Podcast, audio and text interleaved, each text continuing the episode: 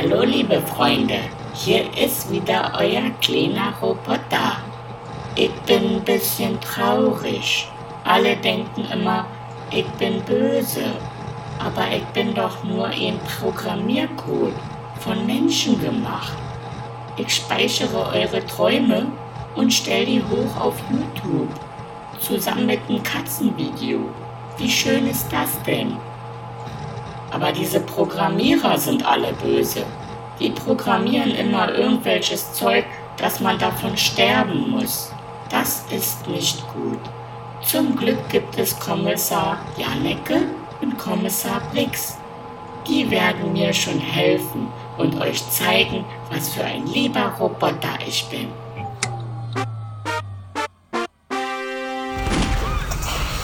Na, Hallöchen. Na, hallo liebe Freunde und Freundinnen. Da sind wir wieder. Podcast-Besprechung. Ach Quatsch, was rede ich? Tatort-Besprechung. So rum. Und ich habe hier mal lecker ein paar Gummibärchen hingelegt, aber die sind schon ausgetrocknet, Alter. Dann schmecken die immer noch mal so ein bisschen richtig intensiver irgendwie. Die sind ein bisschen härter, mm, aber haben einen intensiveren, zitronigen Geschmack.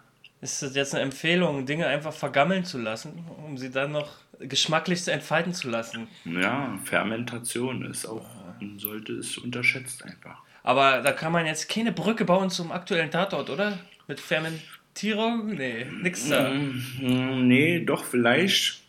Äh, ein ein Twitter-Userin hat geschrieben, Optik wie Matrix 1999 sieht auch nach Ja. 17 Jahren im Tatort nicht, es kommt nicht besser. Also fermentiert nicht. Nee. Ach so. Beziehungsweise was 1999 geil war, ist jetzt im Tatort 17 Jahre später eigentlich nicht geil. Abgelaufen. Mhm. Und wie siehst du das? da? Ey, was soll ich sagen? Ich hab einfach die Schnauze voll. Das ist jetzt der dritte Computer-IT-Nerd-Tatort in einer Saison. Innerhalb von einem halben Jahr. Leute, ey, der, Ja, aber ich fand es nicht schlimm, weil der hat ein bisschen, äh, ein bisschen anders den Weg eingeschlagen als die bisherigen. Das war ja nun keine selbstständig werdende Skynet-Software, sondern das war ja schon ein anderer Ansatz. ja, aber so wie am Eingangstatort dieser Saison HAL, da ging es halt auch darum, dass der Macher dieses Computeralgorithmus am Ende derjenige gewesen ist, der versucht hat, das wieder zu zerstören. Ja, okay, ja, ja. Und genau dasselbe haben wir jetzt auch wieder gehabt. Ja, und dazwischen, das war ja auch so, sie hat da, da was äh, auch löschen wollen. Deswegen wurde sie ja von der Software umgebracht. Also letztendlich das Motiv des Hackers oder des Programmierers ist dasselbe, da hast du recht. Letztendlich wurden aber die Morde alle Menschen gemacht. Sozusagen. Per Handy-Knopfdruck ganz zum Schluss. Ja. Und da stellt sich die Frage, wird das eine Fortsetzungsgeschichte oder was? Ist das dieser, der in einem Monat wiederkommt, Frankfurt Main? ja, ich glaube ja. Ah, dann könnte tatsächlich dann die große Verschwörungstheoriekiste nochmal aufgemacht werden. Rein theoretisch. Ach so, weil am Ende auch der böse Bösewicht mit der weißen Eule abgezischt ist, oder was? Ja, na, weil höhere Mächte noch auf freiem Fuß sind. Ja, aber ey, schon wie bei diesem Tatort frage ich mich halt, wie gut passt das zusammen? Auf der einen Seite so Computer-IT und du- durchaus philosophisch auch die Bedrohung durch die Maschinen und auf der anderen Seite das liebenswert Groteske des Frankfurt, neuen Frankfurt-Mainer Tatort-Teams. Ja, ja. Und ah, nee, das muss eigentlich nicht sein. Das ist mir auch gleich beim Gucken am Anfang so aufgefallen. Hey, hier auf der einen Seite sind total äh, geile Figuren, überhaupt das ganze Ja. Setting dahinter. Am Ende der Straße wieder so ein Kreisverkehr. Die Leute, die, die in ihrem Reichtum da gefangen sind und sich ihre goldenen Käfige gebaut haben. ja. Und auf der anderen Seite dann aber wieder so ein IT-Computer-Thema. Und das Ja. hat irgendwie von Anfang an für mich nicht zusammengepasst. Ja, da hast du auch recht, ja. Äh, äh, äh, für mich hat sich das verfestigt an der Szene, wo er mit diesem Videogespräch mit diesem amerikanisch akzentuierten Programmierer gesprochen hat, der Brix Ja. zwischenzeitlich. Ja, Und das war für mich dann, da, da, da habe ich es auch gespürt, was du jetzt beklagst. da bist Oh. du auch ausgestiegen, oder was? Ja, genau. Naja, zwischenzeitlich. Also ich fand es ja, wie gesagt, wie du so schön sagst, äh, diese trockene, Mhm. diese Figuren, die Ermittler, diese, ich will es auch Loriot-mäßig nennen, irgendwie. Mhm. Hatte diese spröde Art. Die, die- also ich, ich hab, die einzige Notiz, die ich mir gemacht habe, diesmal waren Bored Cops. Ja, stimmt. Die hatten ja schön Langeweile und haben Akten einsortiert. Ja, und das haben sie auch richtig schön dargestellt. Ne? Also ich habe mich am Anfang noch ein bisschen gefragt, hä, was ist denn jetzt hier los? Was machen die da mit ihrem Bleistift anspitzen und ihren, äh, was weiß ich, hier Glühbirnen auswechseln? Ja. Aber da ging es da ging's wahrscheinlich einfach darum zu zeigen, wie die gerade überhaupt nichts zu tun haben. Ja. Und äh, denen dieser Fall eigentlich auch sehr gelegen kommt. Und dann kann man mal feststellen, dass der Chef heimlich die Glühbirne aus der Schreibtischlappe klaut. Ja, und so. ja. Und äh, wo wir schon bei solchen Szenen sind, die Süddeutsche Zeitung hat auch geschrieben, eine Sache, die ihnen nicht so gut gefallen hat, waren die ganzen Anspielungen und Filmzitate. Echt? Weil sie teilweise auch unnötig gewesen sind. Äh, ich habe jetzt, mir ist das erste jetzt nur eingefallen, die Hitchcock-Vögel, die da irgendwie aus dem offenen Fenster kommen. Ah, war, ja, oh. war schön irgendwie, aber war halt unnötig. Ja, genauso wie unnötig die Hitchcock-Anspielung, die ich jetzt rein interpretiere, die ich nicht mal vermute, äh, dass die Frau duscht und Angst hat vor jemandem, der da am Duschvorhang kommt. Ja. Die Schwester von unserem Hacker. Das hat ja überhaupt keine Bedeutung gehabt. Die hatte Angst, dass Norman Bates kommt. Und sind dir noch mehr Filmzitate aufgefallen? Nein, ich interpretiere da einfach zu viel rein. Also die, die alte Oma-Perücke zu Beginn, die hat mich auch schon aufstützen lassen, weil er ja schon so ein Freak ist ja. die in der Mülltonne gefunden wurde. Und die zusammen mit dem Duschvorhang lässt mich jetzt einfach sagen, das ist eine Anspielung an Psycho, was aber bestimmt nicht so gemeint war. Aber ja. ansonsten muss ich leider sagen, bin ich ziemlich wack in Entdeckungen diesmal. Also darüber hinaus ist mir jetzt leider ja nicht so viel gefallen. Es sei denn, die Einsen und Nullen im Vorspann zählen als Matrix-Anspielung, aber das will ich mal nicht gesagt haben. Ja. Und ja. es sei denn, äh, der Yuma Thurman Dance ist eine Anspielung auf Pulp Fiction. Nee, das war peinlich. Also, Also, äh, ich habe das zu zweit geguckt und äh, mir Mitzuschauer war das auf jeden Fall dermaßen, hat, hat sich fremdgeschämt für die Szene. Ich habe aber, ich war der Anwalt der Filmemacher. Der Anwalt der Filmemacher. Ja. Und meinte, hey, das ist, die, ist nicht der Film, der das jetzt äh, persifliert oder äh, eine Anspielung macht, sondern es ist einfach die Figur der Kommissarin Jannike. Jannike, äh, die so, so einen Charakter hat, dass sie sowas gern imitieren möchte als Privatperson. So habe ich ja, obwohl ich, ja, obwohl ich den Fremdschirm auch äh, ganz gut nachvollziehen kann, weil es so ein bisschen wirkt wie halt, wenn man seinen Eltern zuguckt, wie sie sich in der Kneipe daneben benehmen und auf Tischen tanzen und so. Ja. Genau. Und vielleicht Aber klar, okay, das gehört halt zur Figur, so wie sie halt auch mit ihrem Fotoapparat drauf ist irgendwie und dann immer so lustige Fotos macht und dem ja. Junge da noch einen kleinen Ball reinschießt. Ach, 1 zu 0. Während Brix ja diesmal gut der Schlawittchen-Schnapper war. Was meinst du? Der hat ja sich immer die jungen Knaben immer am Schlawittchen geschnappt, wenn sie nicht gleich Respekt gezeigt haben. Das fand ich sehr amüsant, dass er so Schimanski-mäßig sich immer geschnappt hat. Ja. Hat den schnellen cholerischen, vielleicht ist das auch dem Bore-Out geschuldet dass man dann gleich austickt. Ja. Ähm, ja, was habe ich dann noch? Also dann habe ich ja generell nochmal, um zurückzukommen auf dieses ganze Thema Big Data, irgendwie, finde ich, merkt man dann halt auch, dass so ein bisschen dass die Tiefe zu der ganzen Sache fehlt. Und da frage ich mich auch manchmal, sind das vielleicht auch die Drehbuchautoren, die ein bisschen aus der Zeit dann auch fallen, weil sie vielleicht auch fortgeschritten des Alters sind? und ob es dann nicht auch besser wäre, auch mal vielleicht jüngere Drehbuchautoren ranzukarren und ob die es dann eventuell besser machen mit diesem ganzen Technikgedöns mhm. im Tatort oder im Krimi. Weil die Sachen, die wir da bisher sehen, die sind eigentlich immer ja, ziemlich Hanebüchen. Also, keine Ahnung, irgendwelche Omi-Kommissare, die halt mit einem Tablet rumhantieren. Kein wirklich produktiver Mensch arbeitet mit einem Tablet. Alle haben so irgendwie ein Netbook oder irgend so was Dünnes und halt ein Handy. Mhm. Und ja. Äh, ja, dann halt diese ganzen Mutmaßungen anzustellen, über was jetzt da die Algorithmen mit uns machen und wie die uns manipulieren, weiß nicht, irgendwie, das stimmt schon, aber. Da die Philosophiestunde wurde auch eröffnet zwischenzeitlich, war? Ja, ja, aber ja, leider fehlt die Tiefe irgendwie dafür. Und dann auf der anderen Seite halt auch noch das Groteske, das zieht der nochmal mehr runter. Ja, dann mache ich gleich mal eine äh, Link-Empfehlung. Wer äh, tiefgründigeres Gespräch zu genau diesen Thematiken haben möchte, der soll sich doch Harald Lesch im Gespräch mit Richard David Precht anschauen, der eine so eine Philosophiestunde hat. Da geht es genau um diese Themen, aber schöne Dreiviertelstunde im Zwiegespräch mit zwei Intellektuellen. Ja. Was äh, so einzelne Szenen angeht, habe ich aber durchaus staunt. Da wurde ja ganz schön großes Fass aufgemacht. Also komplett Frankfurt am Main, Stromausfall und ganz am Ende auch nochmal krasse Flugzeugexplosion. Also da sind wir dann, haben wir an bestimmten Stellen dann auch wieder das Kammerspielhafte verlassen, was sich durch diese ganzen theatermäßigen Figuren eingestellt hat. Da habe ich so staunt. Ja. Oh, krass, ja, okay. Epic Movie, wa? Ja, schon ziemlich episch. Aber auf der anderen Seite passt es dann eben wieder nicht zusammen mit dem kleinen Kreis an verrückten Figuren, die da eigentlich in der Mitte stehen sollten, vielleicht. Ja, dann hat man auch den Bruch gesehen, also diese von den ähm, kulissenhaftigen ähm, äh, Chirurgenzimmer, Mhm. wo der Strom ausfällt, dann direkt auf die große Skyline, äh, Lichtausfall und dann siehst du wieder im kleinen im Studio sozusagen der, die Trennung von Studio, aber ist jetzt auch meckern auf hohem Niveau, aber man sieht es dann immer solchen Produktionen an, wenn äh, das große Bild gezeigt wird und dann das kleine Studiobild. Und dazwischen ist nichts. Und, und, und äh, wenn dazwischen nichts ist, okay, was ist dann mit dem Ende? Was war denn das jetzt für ein Ende gewesen? Also, Naja, der Teaser für was richtig Großes. Keine Ahnung.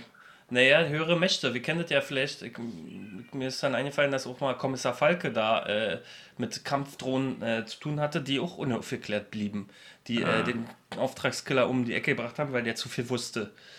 Und äh, derlei höhere Mächte. Und ich kann mich entsinnen, da hast du richtig von geschwärmt, als wir da noch angefangen haben mit dem Tatort-Podcast. Da warst du ziemlich geflasht von derlei äh, Vorgehensweise, ja. Verschwörungsthematiken und Deepness, was Paranoia-Filme betrifft. Ja, aber das war, sollte ja hier irgendwie auch lustig gewesen sein. Ja, ja, ja. Und was ist denn jetzt mit diesen ganzen einzelnen Leuten? Sind die alle mitschuld an dem Tod von Ernst Dingsbums? ja okay, ich weiß nicht, wer der Mörder war. Ich kann dir nicht sagen, wer der Mörder war. Haben die alle zusammen auf ihn eingehackt oder was ihn strommäßig da verschworen? Ich weiß es nicht. Ich muss mal ehrlich sagen, ich habe nicht ganz konzentriert zugeschaut. Also ich bin auch zwischenzeitlich kurz mal weggenickt, habe dann nochmal zurückgespult, um zu schauen, wie die Schwester auf immer ins Spiel kommt. Ja. und dann die Duschszene als äh, überflüssig abgeheftet und genau. Schade eigentlich, muss ich sagen, äh, weil vergleichbar auch mit dem Berliner Tatort von letzter Woche und eben auch mit dem Berliner Team, was ja jetzt äh, auch ihren vierten Fall gehabt hat und die bis, also die vier Fälle gebraucht haben, um initiiert zu werden, hatten ja die Frankfurt Mainer ihre Initiation quasi schon abgeschlossen und man konnte so ein bisschen denken, ah okay, jetzt gibt es halt wirklich auch nochmal so einen richtigen abgeschlossenen Fall. Und Ja. dann kommt aber da so ein Müll bei raus irgendwie. Naja, Müll will ich ja nicht nennen. Also, Er hat ja seine schönen Momente gehabt und das war ja auch irgendwo witzig. Also ich habe auch laut lachen müssen. Ja, man Schnell. sieht das Potenzial, man sieht auch das Potenzial bei den Figuren. Also da ist, kann man nur hoffen, dass dann jetzt, wenn es in einem Monat wieder einen neuen Frankfurt Miner gibt, dass es da ein bisschen weitergeht. Um noch eine Szene herauszupicken, als sie in dem Zimmer waren und äh, der Hacker ihnen gelauscht hat, äh, schreibt der Hacker ja per so einer Nachricht auf seinem Monitor, Ulich hat recht. Ja. Und Brix fragt, wer ist denn Ulich? Weil er nicht weiß, wie sein KTU-Kollege heißt. Das fand ich super lustig, Alter. Und der sitzt direkt daneben. So eine Kleinigkeiten waren schön, ja. Naja, auch die bellende Frau, die ankommt und plötzlich da rumbellt, Alter. Was ist denn Ja. mit der los? Oder dann eben auch das, äh, das Auge, was runtergefallen ist. Ja, Hammer. Also, nice Moves waren ja dabei. Ja, mehr, also, mehr davon auf jeden Fall. also, vielleicht ist es doch jemand, der derlei Thematiken unbewandert ist und das jetzt spannend findet, diese Sci-Fi-Paranoia-Geschichte. Vielleicht war das was für denjenigen, der da nicht so äh, gelangweilt ist wie wir. Vielleicht kann man den tatsächlich irgend, irgendjemandem empfehlen. Ja, das müssten ziemlich viele Leute sein, denen man den empfehlen kann, weil viele haben den auch nicht gesehen. Achso. Das sind nur 7,9 Millionen Zuschauer gewesen, gerade mal 8 Millionen. Das ist eine eher unterdurchschnittliche Quote. Ne? Das sind Naja. nur 20 Prozent der Zuschauer. Keine Ahnung, was die anderen da sonst gucken. So viel geile Sachen waren ja jetzt nicht im Fernsehen. Aber Ja. vielleicht, wir haben halt auch wieder die Saison der Weihnachtsfeiern. Jeder, der Freunde, Vereine oder Arbeit hat, muss irgendwo antanzen und Glühwein trinken. Vielleicht waren die auch alle durch gewesen. äh, da gehe ich ja mal eine Wette ein. Wann kommt der nächste? Ähm, das ist dann der am zweiten Weihnachtsfeiertag, der Klingeling. Klingelingeling. Genau, du hast, da wollte ich mich nämlich noch mal korrigieren. Ähm, ich habe in der letzten Folge gemeint, er hieß, Da hieß äh, Klingelingelingeling. Ja, und dann habe ich mich korrigiert, weil es ja nun Spaß war und habe gesagt, er hieße Klingeling. Aber du hast vollkommen recht gehabt, der heißt Klingelingeling. Klingelingeling. Dreimal Wirklich? Ling. Dreimal. Klingelingeling. Und nicht, wie ich sage, Klingeling. Okay, alles klar. Na, Also ist wichtige Information, die musste ich unbedingt loswerden. Also nochmal zum Zusammenfassend, nicht Klingeling, sondern Klingelingeling. Ja, damit das hier auf jeden Fall auf dem Schirm ist. Nein, Spaß war jetzt nur Trash Talk. Aber das ist dann der nächste. Das ist der nächste. Und auch noch eine andere Klarstellung. Wir haben ja nochmal hardcore-mäßig recherchiert. Äh, ein Hörer oder eine Hörerin hat gemutmaßt oder hat sich gefragt, ob wir uns beim letzten Podcast verzählt hätten. Ein Bodycount. Ist der Fahrer in dem Berliner Auto, ist der auch gestorben? Ja. Nee, ist er Nee, nicht. Ich habe nochmal er nicht. Er wird von dem Beifahrer rausgenommen aus dem Fahrersitz und er geht zu Fuß. Ja, Er geht seine ja eigene. laufen. Ja, also ist am Start. Ja. Und was haben wir denn eigentlich diesmal für einen Bodycount? Äh, wo ist er denn? Ich hab den. Warte. Was willst du denn da für einen riesengroßen Zettel vor? So viele Ich Leute sind es da nicht gewesen. Ja, ich habe hab ich den letzten, habe ich die Flugzeugexplosion jetzt mitgezählt? Ey, wir wissen ja nicht, wie viele im Flieger waren. so, Eieieiei. ja, nee, das kann ich jetzt nicht mal beantworten. Ah, krass. Okay. Na okay, was die Story aber betrifft, äh, zwei storytragende Figuren sind, zum, wenn das drauf haben, oder? Genau. Die Hacker, die beiden. Die Hacker. Okay. Und was ich ganz interessant fand, weil der erste Mord geschah ja so mit sehr spät im Tatort, was ja eigentlich über die 10 Minuten Frist hinaus war. Ja, gute Sache, aber man hätte ja auch denken können, dass er schon längst geschehen war, als es losging. Ja, ja, aber vermeintliche Morde zählen somit auch. Nee, ich weiß nicht, ob es da eine Regelung gibt, aber dann soll ja irgendwann der, die Leiche kommen. Irgendwie. Ist ungeschriebenes Gesetz. So, naja, dann ich, Schüsse sind keine gefallen. Für den, den es interessiert, mich interessiert somit ist schon mal eine Person. Ähm, ansonsten habe ich erstmal alles, was ich gesagt habe, gesagt. Ja, dem kann ich nichts hinzufügen. Okay, na dann sehen wir uns, hören wir uns nächste Woche oder übernächste, war? Wenn Ja. die Weihnachtszeit vor, dann wünsche ich dir frohe Weihnachten, mein Lieber. Ja, dir auch, Mensch. Ja, lass dich reich beschenken. Ja, du auch. Viele Jo. tolle Sachen.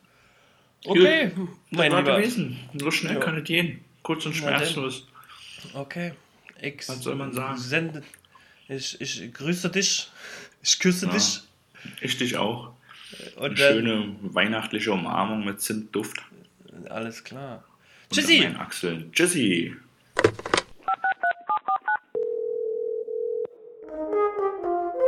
Die Crime Line. Mach deine Aussage. Ja, der Frankfurter Tatort Wendehammer war ja wieder der Hammer schlechthin, muss ich sagen. Also Fazit eigentlich vorweggenommen war nix. Weiß nicht, die Tatorte, die kommen immer mehr in, in das Genre Tragikkomödie oder Krimikomödie. Jedenfalls mit einem wirklichen Tatort, mit einem Krimi hat es eigentlich wenig zu tun. Also ich fand dieses merkwürdige Kommissariat mit den noch merkwürdigeren Kommissaren. Er spitzt den Bleistift an und sie räumt die Ordner in die deckenhohe Regalwand. Später ordnet er an, der Pathologe solle mal hinter das Auge des toten Nils Engels gucken. Er nimmt die Zange, knipst das Auge raus und reicht dann die Schale der Kommissarin und sie wirft vor Schreck das Auge durchs Labor. Naja, und ich bin eingeschlafen. Und den Schluss habe ich verpasst und bin eigentlich wieder aufgewacht, als die nächste Krimikomödie in der Wiederholung lief mit Jan Josef und Axel. Ja, was mir noch komisch vorkam, uns wurden tragikomische, überkandidelte Menschen in dieser Wohnanlage äh, präsentiert, allen voran dieser Nils Engels als kein lieber Mann, der hochfrequentierte Töne gegen diese Operndiva und deren Schnarchhunde eingesetzt hat, äh, Schildkröten totgetreten hat und den Laubsauger und Bläser geärgert hat. Also, naja, wie gesagt, Fazit war nix.